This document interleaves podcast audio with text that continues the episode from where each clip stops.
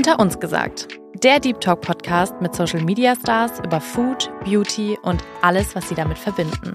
Hello Leute, was geht ab und herzlich willkommen hier zurück zu Unter uns gesagt.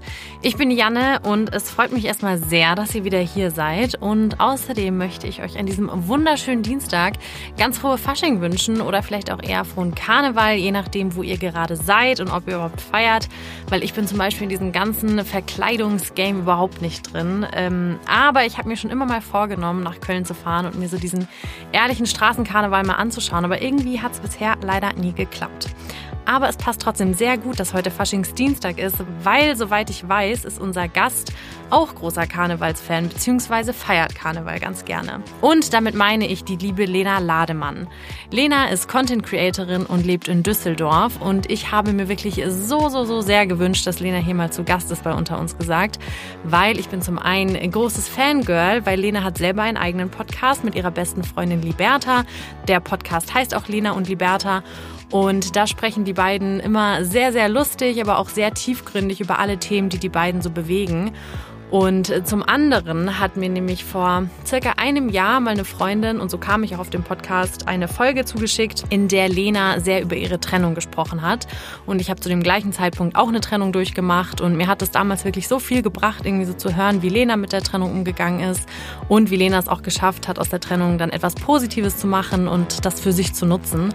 Und deshalb wird es auch gleich um dieses Thema gehen. Ihr kriegt natürlich auch Einblicke in Lenas Kühlschrank, was ihr Kühlschrank so über sie aussagt.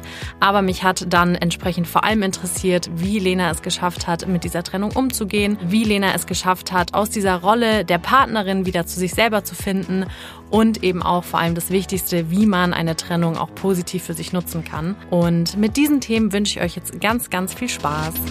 Hello, liebe Lena, herzlich willkommen bei Unter uns gesagt. Hallo, vielen Dank, dass ich da sein darf. Das Hallo war ein bisschen zu enthusiastisch gerade, ne? Habe ich selbst gemerkt gerade. Nee, ich find's mega, ich find's angebracht. Die, so musste es sein. Sich fast überschlagen. Ja, ich freue mich wirklich. Vielen Dank. Ich würde einmal starten für alle Menschen, ja, die irgendwie auf dem Mond leben oder so, ähm, ob du dich mal vorstellen könntest, also für die Leute, die dich nicht kennen, aus welchem Grund auch immer. Ähm, Verstehe ich jetzt erstmal A, die Frage nicht und ähm, B, äh, ich bin Lena Lademann, 33 Jahre alt, im Sternzeichen Widder und äh, lebe momentan äh, in Düsseldorf, bin aber eigentlich gebürtig aus Hamburg. Meine Hobbys sind, ähm, ich habe gar keine. Wie Kochen, jeder, du kochst wie, gerne. Das du stimmt. gerne. danke, danke, dass du das sagst, weil ich wollte gerade sagen, wie jeder Erwachsene Mensch eigentlich in unserem Alter, ja, wir haben ja keine Hobbys mehr und wir kümmern uns auch nicht mehr um Hobbys, also die meisten jedenfalls in meinem Umfeld, was sehr schade ist. Ja, genau, das ist so das Ding. Ich glaube, wir haben alle nicht mehr so diese ausgefallenen ja. Hobbys wie, keine Ahnung, malen oder Tischtennis. Digga, hast du jemals gemalt? Segelboot. Nee, aber es liegt auch daran, dass ich einfach unfassbar untalentiert bin. Also wirklich meine Malkünste. Boah, vor kurzem mussten wir, ähm, ich habe hier so, hatte so einen Workshop und da wollten die so Teambuilding-Maßnahmen machen, ja. Und dann haben wir ähm, so ein Spiel gespielt. Ja, wie heißt denn das? Nee, ist nicht, nicht Activity, aber so ähnlich, wo man quasi halt einen Begriff zieht und du musst es dann malen und dann muss jede Gruppe halt gegeneinander raten und wer mhm. mehr so hier ne, gewonnen hat. Und es war halt unangenehm, ja, weil da musste ich auch mal malen und ähm, das war nicht schön. Das war aber nicht schön. Ja, und ich finde es wirklich, also Nee, nee, nee, das ist auch nicht auf so einem Level von wegen, dass es, also ich weiß einfach manchmal wirklich nicht, wie ich Dinge malen soll. Also das überfordert mich dann komplett und man erkennt dann wirklich auch nicht, was es ist. Und danach, ich habe mir auch wirklich dann, ähm, es war, es war echt ein bisschen peinlich, ich habe so gegoogelt, kann man malen lernen, weil ähm, ja, es war schlecht. Also ähm, ja, im Kreativbereich, das ist schon so, sag ich mal, das ist was, das was, das mag ich gerne. Ich habe eigentlich Grafikdesign studiert, um meinen Steckbrief jetzt nochmal zu vervollständigen. Für alle, die jetzt schon eingeschlafen sind, weil es sie gar nicht interessiert. ähm, genau. Dann müsstest du doch eigentlich gerne malen. Eigentlich schon. Ich hatte auch im Studium früher Aktzeichnen. Das war richtig cool. Das hat richtig Spaß gemacht. Und warum malst du dann so in deiner Freizeit? Genau. Genau, komm. Äh, hat doch kein Mensch Zeit für, beziehungsweise ist immer die große Ausrede der Erwachsenen. Äh, man nimmt sich die Zeit nicht. Das glaube ich ganz fest. Und das ist sehr schade. Ich habe zwischendurch, ich weiß nicht, wie das bei dir ist, aber ich habe zwischendurch, weil ich dann dachte, ich fände voll cool, wenn ich mal wieder ein Hobby hätte. So etwas, was nur für mich ist, was nichts mit Leistung zu tun hat oder irgendwie dem Berufsfeld, weil ich ja im Social-Media-Bereich arbeite. Und ähm, dann habe ich mir überlegt, vor zwei Jahren, wie wär's denn mal wieder mit Reiten? Und da war ich dann zweimal und dann habe ich mir den Rücken verzogen und dann war's das. ja, das kenne ich natürlich schon aus eurem Podcast. Das habe ich auch schon gehört. Aber lustig, ich hatte genau das gleiche diesen Sommer, weil ich habe früher jahrelang voltigiert und ähm, ich hatte tatsächlich genau den gleichen Gedanken ähm, letztes Jahr, dass ich wenig tue für mich, wie du auch schon gesagt hast, was ähm, weg von Leistung und weg von ähm, irgendeinem Sinn ist, weil ich auch immer dachte, alles, was ich irgendwie tue, muss ähm, mich irgendwo hinbringen, sei es jetzt irgendwie Sport, dass man irgendwie so und so aussieht oder keine Ahnung, meine Kondition oder Fitnessstudio. Und das ist mir auch echt aufgefallen, ich mache wenig, was mir, was den einzigen Sinn hat, rein mir Freude zu geben. Und dann habe ich auch wieder angefangen, ähm, mit Reiten tatsächlich mich mit Pferden äh, zu widmen. Und ähm, ja, ich bin sehr glücklich darüber. Ich habe hab keine Routine reingebracht, aber an sich ist es wirklich ähm, schön, wie gut es einem tut. Aber hast du, okay, wenn das Reiten nicht geklappt hat, ähm, hast du für dieses Jahr vielleicht dann irgendwie eine andere Idee, was du für dich tun kannst? Ich habe tatsächlich den Vorsatz, dass ich ein bisschen mehr Ruhe wieder in meinen Alltag bringe, was aber maßgeblich auch damit mhm. zu tun hatte in den letzten anderthalb Jahren, dass ich in einer Übergangswohnung gelebt habe nach einer Trennung und äh, die war halt fertig möbliert und meine eigenen Möbeln war ein, waren eingelagert und jetzt habe ich äh, endlich wieder ausgepackt und bin in meine neue eigene Wohnung gezogen, äh, die vom Ort natürlich auch viel mehr Beständigkeit und Ruhe reinbringt. Und das habe ich in den letzten anderthalb Jahren schon gemerkt, das unterschätzt man, wenn man so eine, so eine, also das, wenn der Wohnort nicht seins ist. Das habe ich auch selber ja. unterschätzt, was das mit einer Grundunruhe macht. Dass man auch das Gefühl hat, man ist immer auf dem Sprung und man ist immer irgendwie so im, im Zwischenraum von Dingen, aber nie irgendwie richtig zu Hause. Und ähm, genau, deswegen, das ist für mein, für dieses Jahr, glaube ich, so ein bisschen so ein Vorsatz, auch äh, wenn das ein ganz schlimmes Wort ist. Aber äh, da mehr äh, Ruhe und Beständigkeit reinzubringen, die ich auch brauche. Aber ich muss mich auch, muss ich ganz ehrlich sagen, selbstkritischerweise äh, wieder sehr dran gewöhnen. Jetzt so ein, eine feste Base zu haben? Nicht die feste Base zu haben, sondern einfach für einen längeren Zeitraum wieder im Stück zu Hause zu sein ähm, aufgrund des Berufs, wo ich auch viel reise und dieser Übergangssituation der Wohnung in den letzten anderthalb Jahren, äh, habe ich mich total dran gewöhnt, immer auf diesem sogenannten Sprung zu sein. Und äh, jetzt bin ich, keine Ahnung, seit Weihnachten am Stück zu Hause und das sind jetzt, ja, das ist jetzt noch nicht mal ein Monat. Und jetzt das merke ich schon, drei Wochen. Das so, ist auch echt lang. Ja, so und da merke ich schon so, boah krass, ich kriege schon wieder Hummeln im Arsch. Ich muss ja eigentlich schon wieder, ich muss auch irgendwo hin, weil ich das aber einfach wieder neu lernen muss. Und das finde ich auch wichtig, dass man so Zufriedenheit in der Beständigkeit und bei sich wieder erlernt, wenn man das verlernt hat. Voll. Das ist jetzt schon ein sehr schöner Teaser. Darüber ähm, möchte ich ja auch später mit dir sprechen, über das ganze Thema Umzug, was äh, du ja, wie gesagt, gerade schon angesprochen hast, und das ist ja auch das Schöne, dass, ähm, da sprechen du und Liberta ja auch in eurem Podcast immer sehr schon drüber. Aber da, genau, kommen wir gleich dazu. Davor, du hast uns ja ein Foto von deinem Kühlschrank geschickt. Wir fangen ja hier nämlich immer für alle Zuhörerinnen, die irgendwie jetzt zum ersten Mal zuhören, mit der Kategorie What's in your fridge an. Da gucken wir nämlich durch die Kühlschranktür in das Privatleben unserer Gäste. Ich würde jetzt hier einmal den Kühlschrank beschreiben, was ich so sehe. Ja, Daluma Saft hat mir schon mal sehr gut gefallen. Da war ich vor kurzem in Berlin in dem, ja. in dem ähm, hier Brunch Place war toll. Ja, machen gut so gefallen. leckere Säfte. Was ist das rote Beete? Rote Beete, ganz toll. Ist auch super für. Ich bin ja ähm, mainly Vegetarian. Und äh, super auch für den Eisenhaushalt. Mainly, also du isst ein bisschen Fleisch? Ich bin da nicht so dogmatisch. Also wenn ich bei irgendwie jemandem mal probieren möchte, dann probiere ich das auch. Aber ich würde es jetzt nicht selber bestellen. Ja, voll. Wie lang schon? Summa summarum plus minus null Wurzel zwölf, ich sag mal so vier Jahre, vier, vier fünf Jahre. Und was war da so dein, dein ähm, was war der Auslöser? Also ethisch? Genau, eher? die meisten Menschen würden jetzt in den Raum gehen und sagen und sich bebauchpinseln und sagen, ähm, also ähm, mir sind die Tiere wichtig und es hatte natürlich diesen ethischen Wert. Und da bin ich, da bin ich jetzt ehrlich, Anna. Da bin ich jetzt ehrlich mit dir. Das war natürlich eine Nebenerscheinung, die ich sehr schön finde und wichtig finde, aber es war nicht der Hauptgrund. Janne, pass auf, ich habe natürlich bei Netflix eine Doku gesehen und ähm, What the Health? Weiß ich gar nicht mehr, wie die hieß. Haben aber ganz viele natürlich geguckt. Ah, nee, oder die mit den Sportlern. So. Und ich mache ja unfassbar gerne viel Sport. Und da habe ich natürlich nur an mich gedacht. und dachte mir, das will ich mal ausprobieren, um zu gucken, ob die Leistung beim Sport tatsächlich äh, zunimmt und sich verbessert, wenn man auf Fleisch verzichtet. Ich habe jetzt nie viel gegessen, aber trotzdem mal hier mal ein Hähnchen angebraten, ne? Und ähm, das habe ich dann einfach weggelassen. Und dann war ich aber komplett vegan für so vier Monate. Und ähm, danach gemerkt, das ist nichts für mich. Das ist zu krass. Ich bin saumüde, äh, weil ich mich aber auch nicht um diese ganzen Supplements und sowas gekümmert habe. Hab dann aber gemerkt, dass mein Körper gar kein Bedürfnis mehr auf Fleisch hat. Und würdest du sagen, merkst du einen Unterschied, vor allem jetzt auch sportlich gesehen? Ja, ich würde sagen, Seitdem du doch. kein Fleisch isst? Ähm, also jetzt nicht dramatisch, nicht drastisch, aber ich würde sagen, im Alltag merke ich, dass man sich einfach so ein bisschen vitaler fühlt und äh, leichter und dass der äh, Magen einfach nicht so krass viel zu verdauen hat. Ja. Was haben wir noch? Wir haben Tofu, glaube ich, und dann hast du so eine Box mit so Feta und so, ne? Feta und Käse.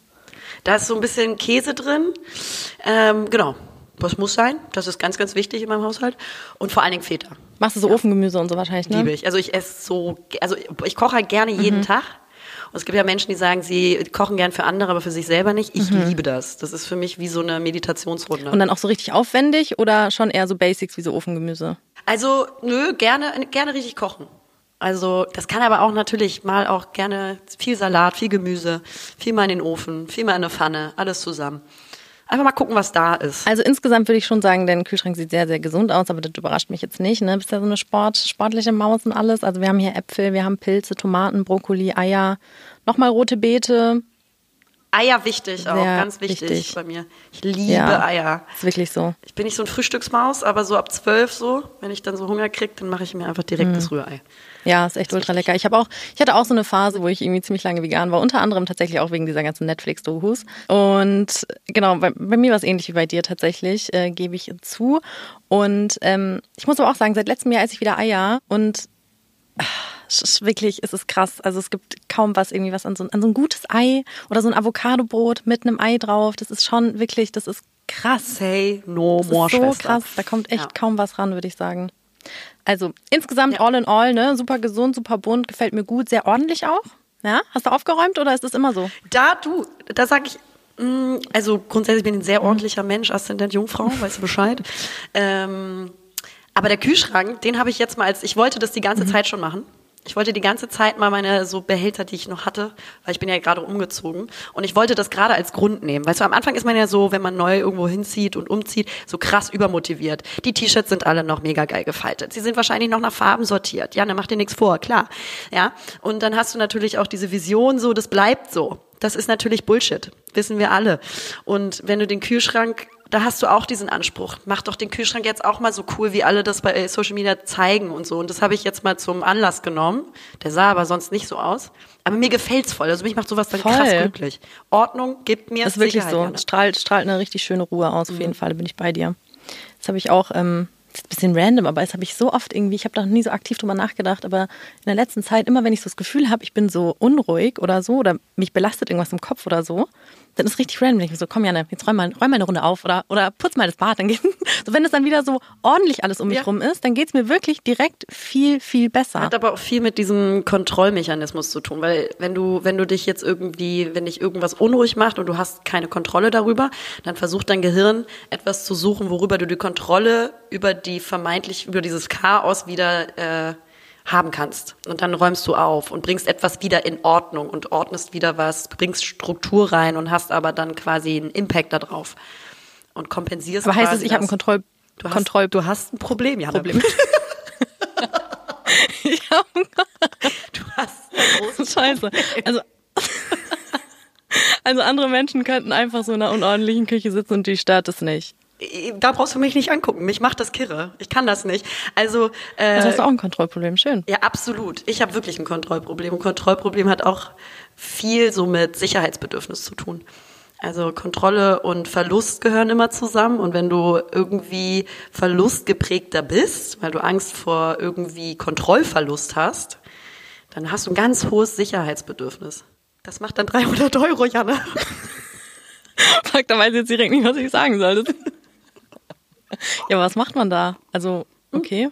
Also voll. Lernen. Also ich würde auch auf jeden Fall sagen, ich habe ein absolutes Kontrollproblem. Ja, auf jeden kannst Fall. du auch in Partnerschaften, wie ist es bei dir so? Weil, also ich muss es auch lernen, dann Kontrolle abzugeben, weil ich fühle mich immer verantwortlich für alles.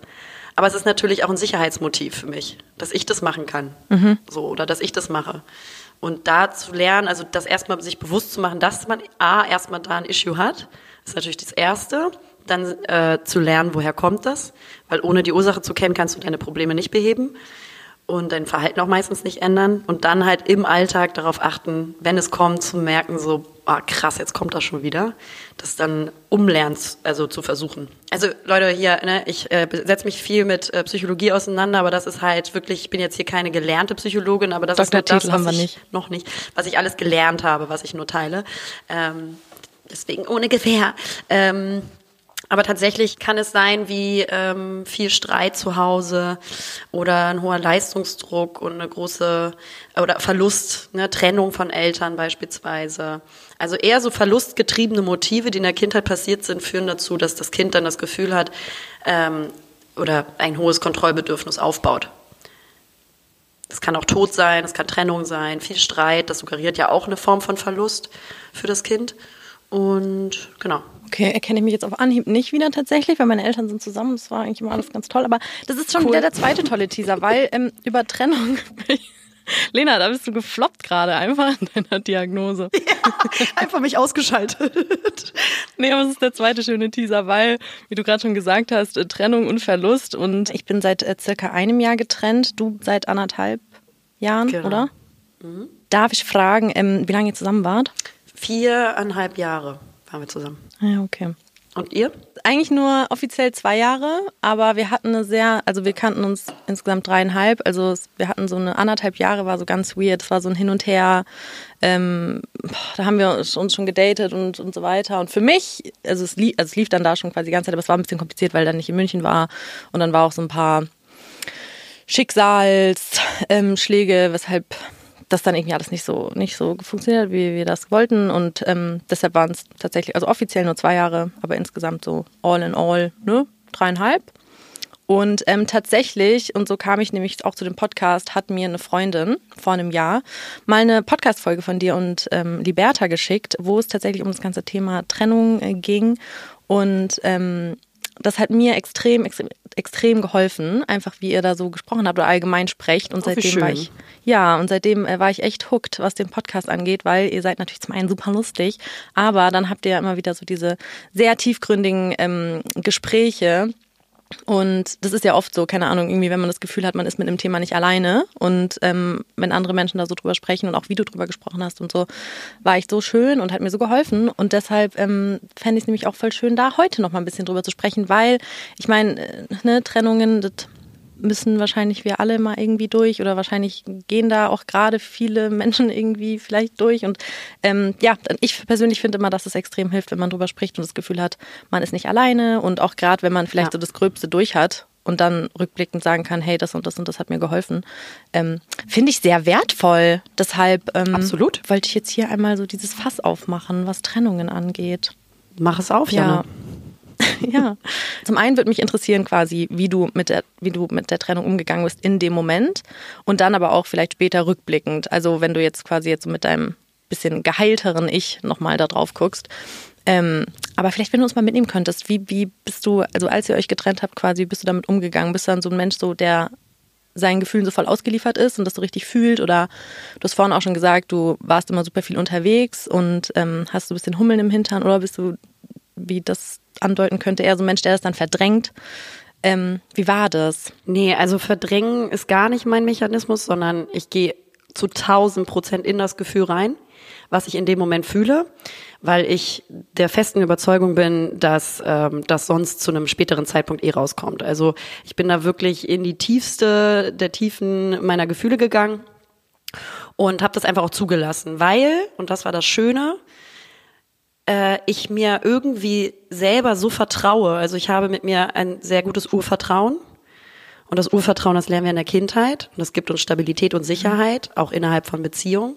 Dass du weißt, wenn alle Stricke reißen oder du in den, in den in schwierigen Lebensphasen bist, ich kann mir trotzdem selber vertrauen und werde nicht untergehen davon. Es ist jetzt gerade richtig painful und es ist schwer und da muss ich auch durch und nimm dir die Zeit und das ist jetzt gerade richtig anstrengend und tut verdammt weh. Aber mein Urvertrauen war eigentlich immer so gut, dass ich wusste, dass das auch wieder vorbeigeht. Und daran habe ich mich Während- ja während des Schmerzes, da, wo ich wusste, dass das weggeht und ich wusste, dass ich das überstehen werde und äh, dass es mir wieder gut geht und dass ich 100 pro auch ein großes Learning daraus ziehen werde. Und das ist das, was ich eigentlich ziemlich schnell gemacht habe. Ich habe mich um mich gekümmert. Also, weil das ist auch mein Tipp für für Trennung. Ähm, da, du, du, es bringt nichts bei dem, bei dem Partner oder der Partnerin zu sein, also im Gedanken und zu grübeln. Warum hat er mhm. dies, das gemacht? Wieso so? Warum ich? Das, äh, das, was am besten hilft, ist, dass du bei dir anfängst, vielleicht auch mal zu reflektieren, ähm, was ist in der Beziehung falsch gelaufen, was ich auch nicht mehr möchte. Was möchte ich an mir ändern? Ähm, und was kann ich jetzt tun, um aus dieser Situation zu wachsen? Und damit bei sich zu bleiben, weil darüber hast du auch nur die Kontrolle. Du kannst jetzt ja dein Gegenüber oder deinen Ex ähm, oder deine Ex nicht ändern. Und das darf auch nicht der Anspruch sein. Und damit hält man sich mhm. auch viel zu lange auf, wenn man das versucht sondern es ist, und das war für mich immer heilsam, erstmal A, das Urvertrauen zu fühlen und sich, äh, ne, sich zuzusprechen in dem Vertrauen, dass das auch alles wieder wird, aber auch sich mit sich selber so tief auseinanderzusetzen, ähm, dass man bei sich bleibt. Aber krass, dass du das so währenddessen schon, also dass du da so, das, also zum einen ist man ja super emotional, aber zum anderen wirkt es ja dann sehr rational, dass du direkt wusstest, ah, das ist so eine bestimmte Phase und die Phase geht vorbei und ähm, ich werde da was raus lernen, weil keine Ahnung, zum Beispiel jetzt bei mir, aber es war halt auch erst meine zweite Trennung. Ich weiß nicht, vielleicht, das wäre jetzt mal so meine Frage. Meinst du, man lernt das mit der Zeit, wenn man vielleicht irgendwie mehrere Trennungen schon hinter sich hatte, dass man irgendwann weiß, okay, ja gut, halt in Anführungszeichen wieder eine Trennung und die anderen habe ich auch geschafft und deshalb schaffe ich die jetzt natürlich auch. Weil bei mir zum Beispiel, ich weiß in dem Moment wirklich direkt danach, niemals war, also hätte ich da so rational sein können. Also wirklich gar nicht. Ich habe mich einfach so, es war so Freefall, ja, es war ein Freefall Tower und ich hatte gar keine, also ich hab da, konnte mich da gedanklich überhaupt nicht an irgendwas festhalten von wegen, ah ja, Janne, das ist gerade irgendwie gut. Es kam dann auf jeden Fall. Ähm, aber ich würde sagen, so wirklich so direkt danach hatte ich so rationale Gedanken wirklich gar nicht. Das finde ich voll krass. Ja, das, das ist ja auch jeder Mensch anders. Also ob man, ich bin mhm. schon ein rational getriebener Mensch. Also ich bin eher so ein Kopfmensch, mhm. als dass ich ein Bauchmensch bin. Grundsätzlich schon mal. Das hat mir wahrscheinlich in der Situation geholfen, einfach so ein bisschen so vernünftige Struktur für mich da reinzubringen in so ein emotionales Thema und sich nicht in den Emotionen zu verlieren. Das kann ja auch passieren. Mhm.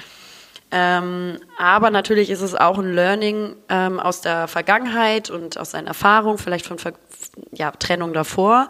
Aber für mich, glaube ich, war das Stärkste eigentlich so die Selbstreflexion der Jahre zuvor. Und ähm, weil ich auch äh, zur Therapie gegangen bin, wegen auch noch anderer Themen. Und da habe ich, glaube ich, mir schon ganz gute, ein gutes Bett gebaut, auf das ich mich legen konnte, mhm. ähm, was mir halt Zuversicht und Kraft gegeben hat.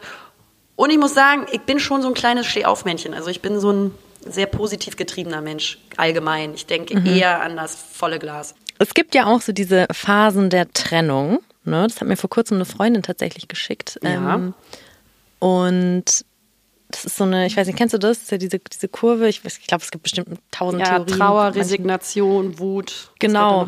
Würdest du, Würdest du sagen, genau, es ist irgendwie fängt an so mit Schock, Leugnen, Wut, dann geht die, dann hat man so ein kurzes irgendwie so ein Hoch, weil ich glaube, so Hass oder Wut ähm, macht es einem ja auch leichter, oft ähm, von einer Person irgendwie wegzukommen.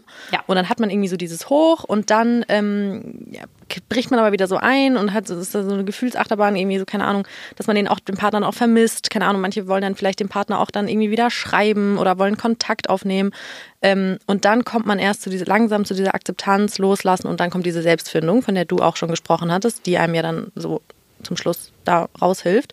Würdest du sagen, du hast diese Phasen so, hast du die so alle mitgenommen oder, oder ähm, war das bei dir nicht so? Also erstmal ist natürlich so ein Taubheitsgefühl, dass man nicht, dass man nicht so schnell versteht, was passiert und dass da eine Trennung mhm. ist. Also so dieses ein bisschen sich taub fühlen oder dass das Gehirn einfach noch nicht hinterherkommt, dass eine Trennung jetzt da ist, weil es ja auch noch so gewohnt ist ja. an einen anderen Zustand. Ja. Ich glaube, dieses Switch, den hatte ich. Äh, mhm. Dann die Trauer hatte ich direkt. Dann aber ein krasses Hoch aufgrund einer Selbsterkenntnis und meiner Selbstarbeit und zu merken dann, das Leben geht weiter und das Leben ist verdammt geil und verdammt schön und macht so viel Spaß und ich habe so ein geiles soziales Umfeld um mich herum, äh, so tolle Freunde und Familie, die mich auffangen. Darüber habe ich krass diese Positivität wiederbekommen und eigentlich mhm. seitdem ja ging das so weiter. Und natürlich hast, hast du immer mal Phasen, wo, wo man sagt, so, da kommt noch mal irgendwie Gedanken dazu oder es wirft einen zurück oder etwas kommt hoch in der Hinsicht, dass du ähm, noch mal realisierst, was passiert ist zum Beispiel oder bestimmte Sachen noch mal reflektierst. Ähm, aber die werfen dich, also oder haben mich jetzt nicht mehr so zurückgeworfen. Mhm. Würdest du dann irgendwie, ich meine, das hat man ja oft, man oder ich kenne es auch, keine Ahnung, mal geht es einem voll gut irgendwie und man, man lebt so sein Leben und denkt sich, ey, voll cool, jetzt auch Single zu sein, wie auch immer. Und dann aber plötzlich ähm, am nächsten Tag ist alles irgendwie wieder scheiße und ähm, man denkt irgendwie an den Ex. Wie stehst du so zu Kontakt oder kein Kontakt? Oder ähm, wenn man auch sich meinetwegen vielleicht auch mit dem Partner dann, oder mit dem Ex-Partner dazu entschlossen hat, keinen Kontakt zu haben, was man tun sollte, wenn man in so einer, in so einem Moment ist, wenn man jemanden vermisst. Ich bin dann, ich bin dann schon so, dass ich das abhake. So aber auch ehrlich gemeint. Mhm. Also nicht, nicht gezwungen und ich muss mich dazu forcieren so, sondern ehrlich gemeint. Ich glaube nur, dass dieses Kontakthalten mit Ex-Partnern in der Regel schwierig ist und insbesondere in der Anfangsphase würde ich dazu nicht raten, weil du die Zeit brauchst, für dich zu sein und ähm, deine Gefühle erstmal zu ordnen und nicht die ganze Zeit konfrontiert zu sein mit, mit der Energie und der Auseinandersetzung mit dem Ex, weil dann einfach das Abschließen natürlich ums Zehnfache erschwert wird und auch dieser Prozess ja. verlängert wird. Also je früher du, man, glaube ich, da auch ganz klare Linien fährt, desto schneller und einfacher, in Anführungsstrichen, ähm, gelingt auch so ein Heilungsprozess. Und natürlich kommt es darauf an, wie ist die Trennung passiert, warum ist man auseinander. Wenn man sagt, das ist irgendwie ein einvernehmliches ja eine einvernehmliche Entscheidung, weil man merkt, so die Gefühle reichen nicht mehr und das ist irgendwie auf Augenhöhe und mit Respekt, dann ist natürlich ein äh, Kontakt halten, vielleicht jetzt nicht ganz am Anfang, aber grundsätzlich auf einer platonischen Ebene denkbar. Aber das kommt ja auch immer ein bisschen drauf an, ähm, was passiert ist. Sprich, du bist dann so rational quasi, wenn du irgendwie mal so einen Moment hast, dass du irgendwie so an die alten Zeiten denkst oder so, dann kannst du da so rational sein und sagen irgendwie so, nee, es bringt nichts. Ähm, und dann hast du gar nicht so dieses Bedürfnis danach? Oder ja. hättest du es nicht? Ja, aber weil ich mich vorher halt so intensiv damit auseinandersetze, warum hat was nicht funktioniert. Mhm. Und natürlich können Gefühle noch involviert sein, aber also ich habe das eigentlich immer sehr schnell, dass, dass mein Verstand und meine Reflexion über mich, über die Situation schon sehr maßgeblich mir die Grenzen aufweist dann. Und dass ich dann auch sage, ich weiß, warum ich die Entscheidung getroffen habe, mich zu trennen beispielsweise. Weil ich bin ein Mensch, der sehr, sehr, sehr lange an einer Beziehung kämpft und arbeitet. Zu lange, weil eben halt auch Verantwortungsgefühl, Harmoniebedürftigkeit, bindungsorientiert. Ich will immer die Bindung halten. Und dadurch halte ich sie auch manchmal zu lange, als dass es mir gut tut. Aber wenn ich dann bis zu dem, an dem Punkt gelangt bin, dass ich wirklich so lange gekämpft und gearbeitet habe dafür, oder etwas Bestimmtes passiert, dann ist bei mir auch, dann, dann ist bei mir auch durch. Natürlich braucht mhm. dann danach es ein bisschen Zeit, emotional davon loszukommen, aber ich weiß, dass es dann trotzdem die richtige Entscheidung ist, weil ich kein impulsiver Mensch bin, der eine Beziehung äh, beendet, sondern wenn ich sie beende, dann aus sehr triftigen Gründen und die sind mir im Nachhinein auch noch klar. Voll, ich kenne, ich kenne, also ich glaube, also ich kenne nur den Fall, dass man irgendwie, ähm, auch wenn ich mit irgendwie mit Freundinnen rede oder so, ähm, dass es dann schon so ist, dass man das eigentlich so, wenn man rationale Momente, okay, aber du bist dann wahrscheinlich ein sehr rationaler Mensch, gar kein rationaler Mensch leider bei sowas, ähm, dass man das, wenn man einen rationalen Moment hat, dass einem sehr gut bewusst ist, warum man sich getrennt hat. Aber ich finde, und es ist einfach oft der Fall, dass dann diese Gründe einfach sauschnell in Vergessenheit geraten. So, also und dann, dass man dann so überwältigt wird einfach von der Erinnerung und von auch diesem, gerade auch diesem Gewohnheitsding. Ich glaube, das ist ja das wirklich das Größte. Also für mich auch immer gewesen, so diese Gewohnheit. Und dann, ähm, wenn man so an diese ja, einfach so, der, so gedanklich einfach in, diesen, in dieser Vergangenheit hängt, weil man es gewohnt war, mit einem Menschen zu sein, dann finde ich, treten so Gründe, warum man sich getrennt hat oder so, halt voll oft in den Hintergrund. Ja, da muss man dann aber, glaube ich, versuchen, in dem Moment auch zu unterscheiden, was ist Wunschvorstellung mhm. und Hoffnung, Hoffnungsträger, den man auch innerhalb der Beziehung noch hatte. So nach dem Motto, es könnte eventuell dazu führen, was ich mir hoffe. Und deswegen bleibe ich auch dran, deswegen kämpfe ich auch noch weiter dazu. Und was ist wirklich Realität? Und das ist natürlich dann ein Balanceakt, wenn man vor allen Dingen natürlich auch mit Emotionen da drin steckt. Aber ähm, es hilft manchmal natürlich diese rationale Ebene, sich vielleicht hervorzurufen, auch wenn man vielleicht kein rational getriebener Mensch ist, wie ich, äh, was halt dann hilft, wirklich sehr doll. Ja. Aber das zu versuchen, in dem Moment zu sagen, äh, wie ist der Fall, wenn ich das, wenn ich das von einer Freundin hören würde und ich bin gar nicht involviert mit den Emotionen. Weil das hilft manchmal halt so, ähm, eine klügere Entscheidung zu treffen. Aber ich muss ganz ehrlich sagen, auch vieles, was, also was ich gelernt habe, ist auch ganz viel, dass die die Bauchentscheidung eigentlich das Richtige ist. Also dass äh, das Bauchgefühl einem schon sehr stark sagt, was die richtige Antwort ist für einen. Und dass äh, der Kopf und das Herz zwar Parameter sind, die wichtig sind, aber Bauchgefühl und ähm, wird viel zu wenig, finde ich, äh, berücksichtigt, ganz oft. Hast du immer so, so ein ähm, sehr klares Bauchgefühl? Eigentlich habe ich ein gutes Bauchgefühl, aber ich höre nicht drauf, weil ich bin ja ein eher sicherheitsgetriebener Mensch. Das heißt, deswegen arbeite ich wahrscheinlich auch mehr mit meiner Vernunft und meiner Razie und mit meinem Kopf und bin ne, äh, da stärker geprägt. Und das hat natürlich auch was mit mehr, ich habe dann mehr Kontrolle über eine Situation und ähm, zu tun, auch wieder da. Ähm, und deswegen Menschen, die auch sehr harmoniebedürftig sind, die ignorieren sehr sch äh, schnell auch ihr Bauchgefühl, weil sie ja die Bindung halten wollen und die Bindung haben wollen und ein Bauchgefühl, was sagen könnte, mm, nicht so gut, steht dann natürlich im Weg. Und deswegen ähm, Menschen, die so überangepasst und harmoniebedürftig sind und sich sehr verantwortlich fühlen für Bindung, ähm, die haben meistens gar nicht so einen guten Zugriff zum Bauchgefühl. Und das muss man dann wieder lernen. Ja, ein Teil der Kurve ist ja auch das Thema Akzeptanz. Ich finde, das ist so allgemein. Ganz wichtiges Thema. Krank wichtig. Also wirklich, ich habe auch so hier jetzt auch voll oft, ähm, weiß nicht, das kann, kann man ja auf alles beziehen, auf irgendwelche ja, auf Trennungen, auf neue Lebenssituationen, auf, keine Ahnung, ähm, man sich selber Körperakzeptanz oder so, keine Ahnung, die Familie, also ja wirklich Akzeptanz ist ja gefühlt alles.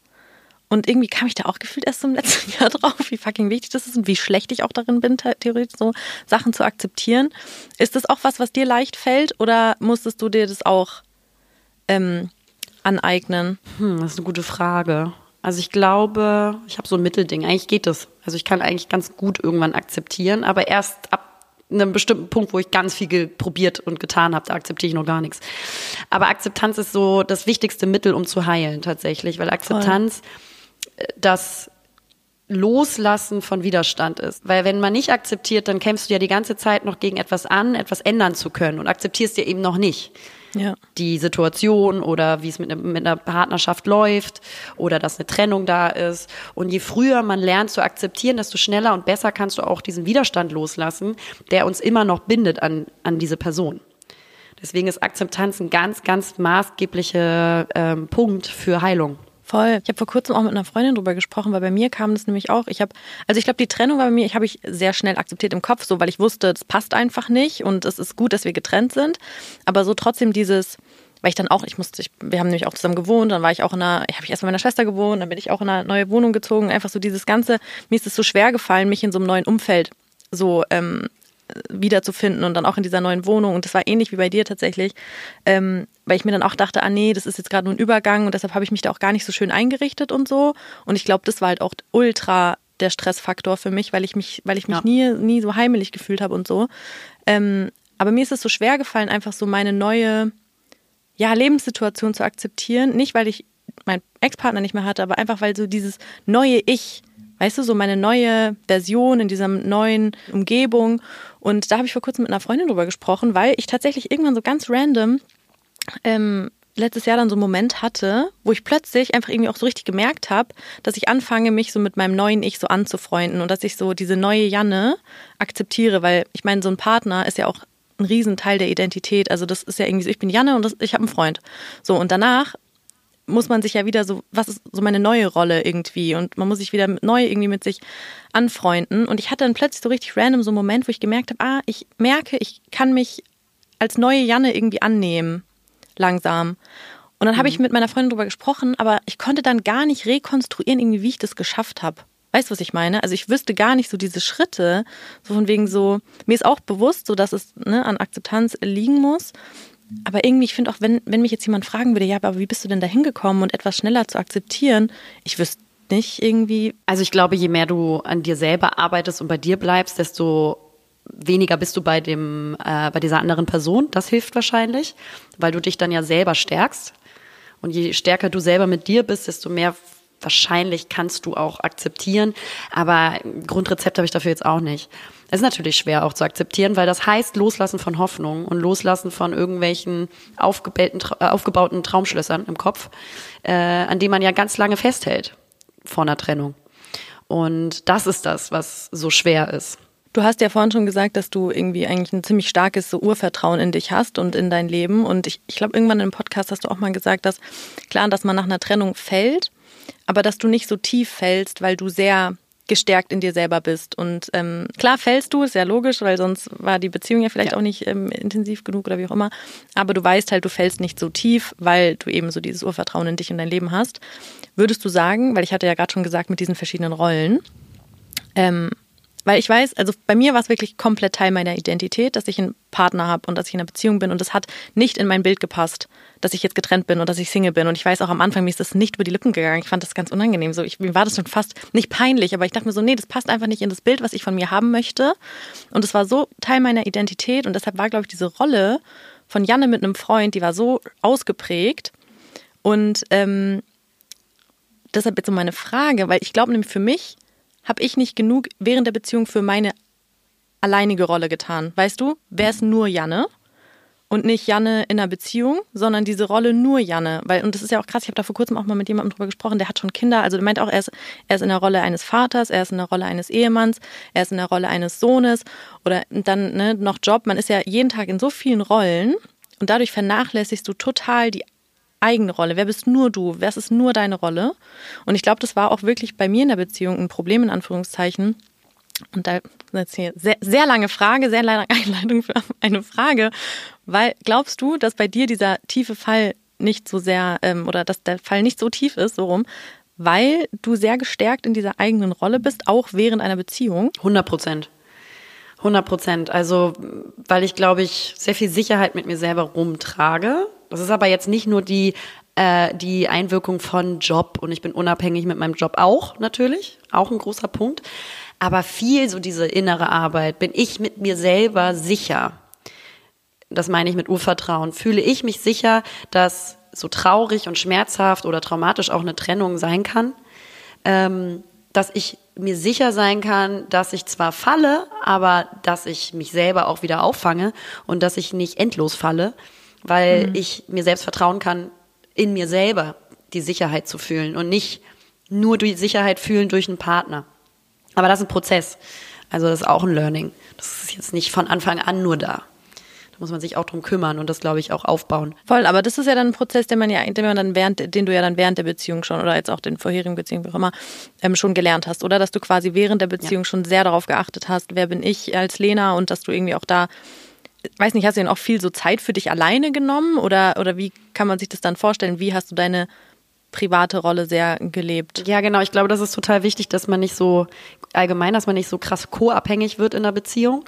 Weil wenn du co-abhängig wirst in einer Beziehung, dann stellst du eigentlich äh, deine inneren Ansprüche, die du an dich eigentlich hast im Leben, die aber verteilt werden normalerweise durch oder an Freunde gestellt werden, an deine Familie gestellt werden, an dich selber gestellt werden und dem Partner. Und wenn du diese Co-Abhängigkeit hast und vielleicht auch das nicht schaffst, auch mal irgendwie genug Zeit mit Freunden für dich alleine und so einzuräumen, dann stellst du all diese Ansprüche an diesen eine Person, an deinen Partner oder deine Partnerin. Und das ist A, voll mhm. unfair. Und da kann eigentlich dein Partner oder deine Partnerin nur dran scheitern, weil es auch nicht deren oder ihre Aufgabe ist, das zu kompensieren und das aufzufangen. Also die Unabhängigkeit miteinander innerhalb einer Beziehung ist für mich wahnsinnig wichtig, weil ich muss die Arbeit leisten, zu schauen, wie bin ich, Lena, mit dir, aber mit mir alleine auch glücklich, weil äh, ja. natürlich ist der Partner auch dafür da, dich aufzufangen, dass man füreinander da ist und so, aber der Partner ist nicht dafür da, alles zu kompensieren. Und deswegen glaube ich, ist es ähm, ja, also umso gesünder, wenn sich jeder auch um seinen Kram kümmert. Brauche ich mal Zeit für mich alleine? Kann ich das kommunizieren? Ähm, für mich ist natürlich auch ein großer Punkt mit meinem Job, dass ich da auch viel unterwegs bin. Das gibt mir natürlich auch eine Unabhängigkeit und etwas, was mir wahnsinnig wichtig ist und auch Spaß macht. Ähm, und so hat jeder irgendwie verschiedene Komponenten, auf die man achten muss innerhalb von einer Beziehung und einer Partnerschaft, damit die, glaube ich, auch langfristig glücklich funktioniert. Sonst bist du irgendwann so frustriert aber eigentlich mit dir selber. Merkst du das jetzt auch schon, dass ähm, du da bei dir selber einen ziemlichen Unterschied feststellst, du jetzt und du im Vergleich zu anderthalb Jahren? Ja, definitiv. Einfach weil du weißt, was du jetzt willst, oder? Ja, genau. Und worauf ich achten möchte. Ähm, mhm. Auch für meine zukünftige Beziehung so. Das ist mir ganz wichtig. Mhm.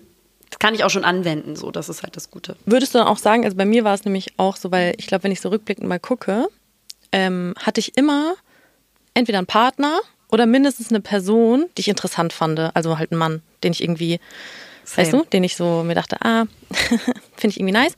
Und ich war nie so komplett alleine mal. So, weil ich mhm. immer mindestens halt jemanden irgendwie einfach so interessant fand oder ich hatte mindestens immer so mhm. jemanden, der mir geschrieben hat und ich dachte mir so, ah, nice. Ne, es hat mich halt so abgelenkt.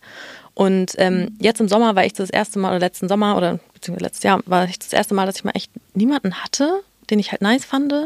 Ähm, und dadurch war ich komplett alleine, was ich auch, klar, ich, also in dem Moment hat sich scheiße angefühlt, weil ich halt niemanden so hatte zur Ablenkung oder wie auch immer. Aber gleichzeitig wusste ich auch die ganze Zeit, das ist richtig gut, weil ich ja auch gemerkt habe dann in dieser Zeit, ich habe immer nur irgendwie eine Lehre mit jemand anderem versucht zu füllen. Und dadurch ja. weiß ich aber auch, okay, sobald eine Person wieder weg ist, ist ja wieder diese Lehre da. Und ich möchte halt schon lernen, irgendwie diese Lehre selber zu füllen. Ähm, ist es dann auch was, was, was dir wichtig ist, worauf du achtest, dass du dann irgendwie mal auch sagst, nee, du hast, bist jetzt irgendwie, willst mal komplett alleine sein, irgendwie? Ja, also ich bin auch auf jeden Fall ein totaler bindungsorientierter Mensch. Deswegen war ich eigentlich auch immer in Beziehung. Und ähm, mir fällt das auch, also mir ist das auch schwer gefallen, ähm, so komplett alleine alleine zu sein. Ähm, und das ist auf jeden Fall, was man so äh, erlernen und wiederlernen muss. In der Balance, also dass man sagt, für eine gesunde Bindung und eine gesunde Beziehung lasse ich mich natürlich gerne wieder drauf ein. Aber wenn es nur eine Kompensation für das alleine, sich alleine fühlen ist und man deswegen auch vielleicht falsche Partner aussucht und toxische Bindungen eingeht, nur um irgendwie eine Leere zu füllen, aber eigentlich gar nicht so bei sich ist zu sagen, was tut mir wirklich gut in der Bindung, dann muss man da natürlich drauf achten. Also, dass man dann wirklich sagt, okay, jetzt bin ich erstmal für mich, bevor ich in irgendeiner ungesunden Konstellation bin, nur um jemanden zu haben. Weil man sucht natürlich nach was anderem, wenn man mit sich selber noch nicht so integra ist. Wenn man aber natürlich jemanden kennenlernt und sagt, eigentlich wollte ich jetzt gerade mal alleine sein, ähm, dann bin ich schon der Meinung, dass äh, man dem nachgehen sollte. Es wäre ja irgendwie auch Quatsch, wenn man merkt, irgendwie, da ist eine tolle Person und du lernst sie kennen und du gehst aus Prinzip dem nicht nach. Also so ein Prinzipienjäger bin ich überhaupt nicht ähm, dass ich sage, aber ich habe mir jetzt vorgenommen und ich wollte jetzt eigentlich gerne mal 3,5 Monate alleine sein, deswegen passt das hier gerade nicht. Ähm, das fände ich auch falsch. Also man sollte natürlich schon ähm, Bindung nachgehen, wenn man merkt, dass sie einem gut tun, aber man muss reflektieren, ja. aus welchen Gründen. Voll. In ähm, welcher Phase würdest du sagen, also wenn du jetzt quasi jetzt, äh, auf dein letztes Jahr zurückguckst, aber auch und dann zu jetzt kommst, in welcher Phase glaubst du, bist du gerade? In einer sehr, sehr guten Phase bin ich gerade. Äh, nee, also mir geht's äh, wirklich sehr, sehr gut. Mit mir selber, ich fühle mich ähm, aufgrund der ganzen Erfahrungen und der Selbstauseinandersetzung sehr gestärkt und bei mir. Dann natürlich die Wohnungssituation ist, ist quasi auch selbst räumlich nochmal die, die, so die Untermalung der, der Linie nach vorne und der Selbstbestimmung und ähm, der Ruhe auch mit sich selber wieder. Also. Dazu habe ich noch eine Frage. Ähm, hast du mhm. das eigentlich bewusst so schrittweise gemacht, diesen Umzug? Ähm, dass du gesagt hast, du möchtest dich jetzt nicht ähm, direkt in einer ähm, Wohnung setteln, sondern dass du, du bist ja erstmal in Airbnbs gegangen, glaube ich, ne? Also es war eine Wohnung, die wie so ein Airbnb fertig möbliert war.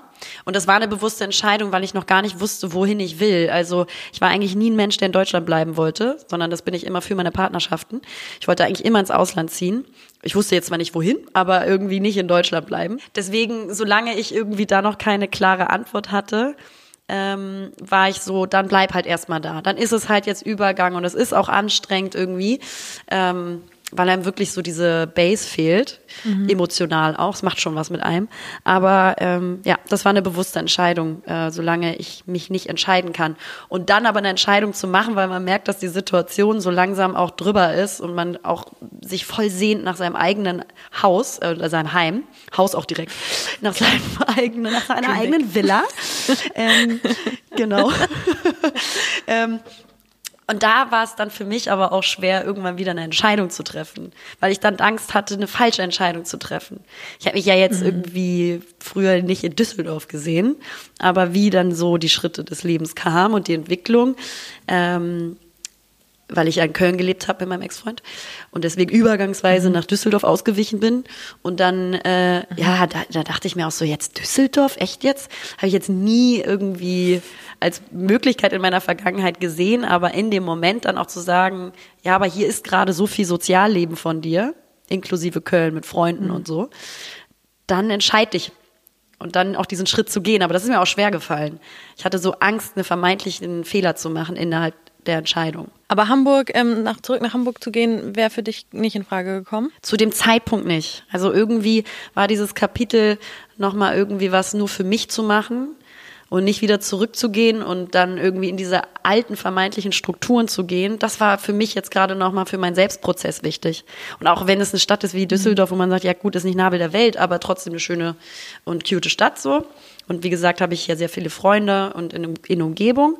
Ähm, aber Hamburg zurück nach Hause gehen, das hat sich so stagnierend angefühlt. Und ich kann mhm. mir vorstellen, in der Zukunft wieder nach Hamburg zurückzugehen, aber ich brauche noch diesen, dieses Raussein für meinen eigenen Prozess. Für die Emanzipation von mir selber. Ja, ist echt so. Dann, das kann sich dann anfühlen wie so ein Schritt, Schritt zurück. Genau. Und du hast es ja, du hast jetzt schon gesagt, so dass du dich zum einen jetzt ähm, sehr wohlfühlst, weil ich glaube auch so, wenn man einmal halt jetzt wieder so sein Zuhause hat, wo man sich schön machen kann, das ist ja wirklich, es ist so krass, ist mir auch aufgefallen. Ich dachte mir die ganze Zeit so, nee, also ich, ich habe das nicht so ernst genommen, dieses, wie wichtig ist es, sich schön einzurichten, weil ich mir dachte, komm, das stell dich einfach nicht so an. Das ist doch jetzt nicht so, also das ist was, was ich irgendwie einfach steuern kann, emotional. Aber so krass, weil ich mich auch so lange dagegen gewehrt habe, mir dachte, nee, es ist eh nur zum Übergang, es lohnt sich nicht, bla bla bla. Und dann aber irgendwann ist mir halt schon aufgefallen, dass es sich jetzt, äh, dass es halt nicht so ein ganz doller, also schon Übergang, aber ich bin ja jetzt trotzdem ein bisschen da. So, ähm, weil ich tatsächlich auch noch nicht weiß, wo ich irgendwie jetzt dann lande, in welcher Stadt und so weiter, weshalb es sich jetzt nicht lohnt, für mich umzuziehen. Und dann, als ich angefangen habe, ähm, die Wohnung einzurichten, das ist einfach, es, es macht so viel aus. Und ich habe das so krank unterschätzt. Es ist so krass, wirklich. Ja, ich auch. Ich habe es irgendwie gar nicht, weil ich mir echt dachte, das ist einfach was so, das stell dich einfach nicht so an. Aber nee, es macht so ja. viel aus, eine Wohnung Ja, man denkt ja auch so, das ist so krass äh, meckern auf hohem Niveau, weil man sagt so, Digga, ich bin, ich darf dankbar sein, dass ich einen Kopf über, äh, ein Dach über dem Kopf habe, einen Kopf über dem Dach habe, ähm, dass ich hier irgendwie Möbel habe, dass ich irgendwie gut schlafen kann und dass ich in Sicherheit bin, so. Aber es macht schon viel mit der Psyche in so einer Übergangsphase zu lange zu stecken. Das macht schon was mit, ja. äh, mit so einem ja, so einem gefestigten Grundgefühl. Ja, vor allem, wenn man dann so, sicher, so ein Sicherheitsbedürfnis hast, äh, wie du und ich. Und ähm, dann ist es, glaube ich, echt sehr, sehr, sehr, sehr schlecht. Aber du hattest ja vorhin auch schon gesagt, dass dir es zwar einerseits gut geht, weil du jetzt halt deine neue Wohnung hast, aber andererseits du halt irgendwie jetzt schon merkst, dass du wieder so Hummeln im Arsch hast. Ähm, Hummeln im Arsch, vor allem. Sagt man Hummeln im Arsch? Ja, Hummeln sagt man. Hintern Warum hast. auch immer. ähm, ist es dann auch was, was dich jetzt schon wieder unter Druck setzt und dass du das Gefühl hast, nee, du musst jetzt schon wieder irgendwie was ändern? Ja, also wieder so raus, so ein bisschen so FOMO-Gedanke, weil ich das nicht gewohnt bin, so lange in Anführungsstrichen, ergo drei Wochen, äh, an einem Ort zu sein. Das habe ich auch ein bisschen verlernt, aber das ist etwas, woran ich arbeiten möchte, weil das gleichermaßen natürlich auch voll anstrengend ist, so viel unterwegs zu sein und immer auf diesem Sprung. Und deswegen ist das etwas, wo ich dann mir gerade auf die Finger haue und sage, Lena, nein, genießt es jetzt und mach dir schöne Momente was ich ja auch tue. Und ich genieße das auch. Es ist jetzt nicht so, dass mir das voll schwerfällt, das zu genießen. Aber ich merke, dass dann so wieder der Motor kommt, so, oh, jetzt könntest du mal wieder. Und da möchte ich gerade ganz aktiv so ein bisschen für mehr Ruhe bei mir selber sorgen.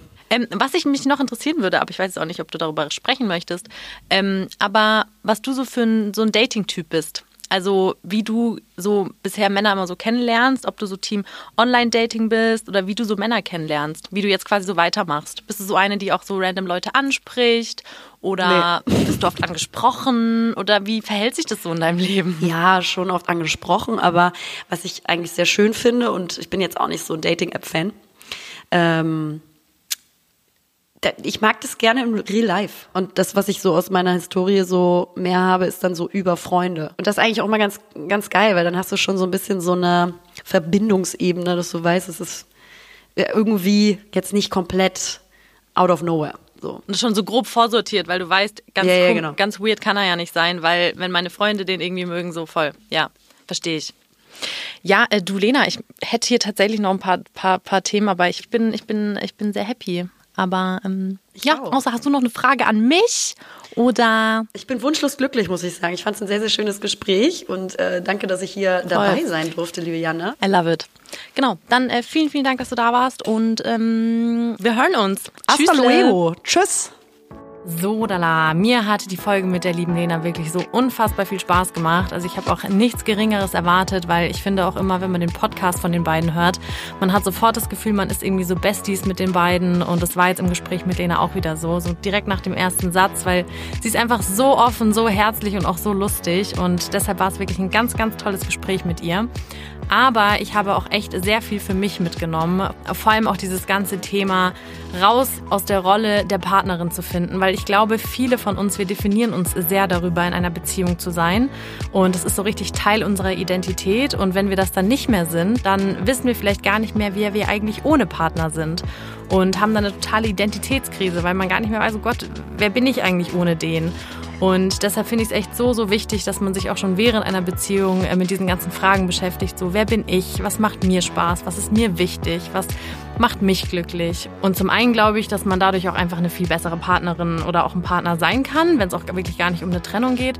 Aber zum anderen glaube ich auch, dass wenn man in einer Beziehung sich schon ausreichend mit diesen Themen beschäftigt, das dann der Fall auch nach einer Trennung, wie Lena es gesagt hat, einfach nicht so tief ist, weil man so gefestigt ist in sich persönlich und ja, einfach weiß, was man braucht, was einen glücklich macht und dann hat man ganz viele Ressourcen, auf die man zurückgreifen kann, als wenn man ja, sich komplett über, über, über die Rolle der Partnerin definiert und dann ist man einfach komplett lost und muss gefühlt sich komplett zusammensammeln und sich neu zusammensetzen und das nehme ich auf jeden Fall mit. Ansonsten geht es hier natürlich nächste Woche weiter mit einer neuen Folge und da habe ich die liebe Katharina Maranka zu Gast. Kati hat 2019 bei Germany's Next Topmodel mitgemacht und deshalb gibt es da sehr, sehr spannende Einblicke hinter die Kulissen von Germany's Next Topmodel. Aber ich habe mit Kati auch über ihre Ex-Partner gesprochen und über ihren aktuellen Freund und was Kati so beim Daten wichtig ist und zum Beispiel auch, wie sie es denn so findet, wenn zum Beispiel ihr Freund Fotos von anderen Frauen auf Instagram liked. Falls das also auch ein Thema ist, was euch interessiert, dann freue ich mich sehr, wenn ihr nächste Woche wieder einschaltet. Und ansonsten meine übliche Leier. Es würde mich natürlich super doll freuen, wenn ihr diesen Podcast abonniert, wenn ihr ihn bewertet und uns bei Instagram at unter uns gesagt folgt. Und genau, ansonsten wünsche ich euch eine wunderschöne Woche und ich freue mich auf euch nächste Woche und ja, tschüssle.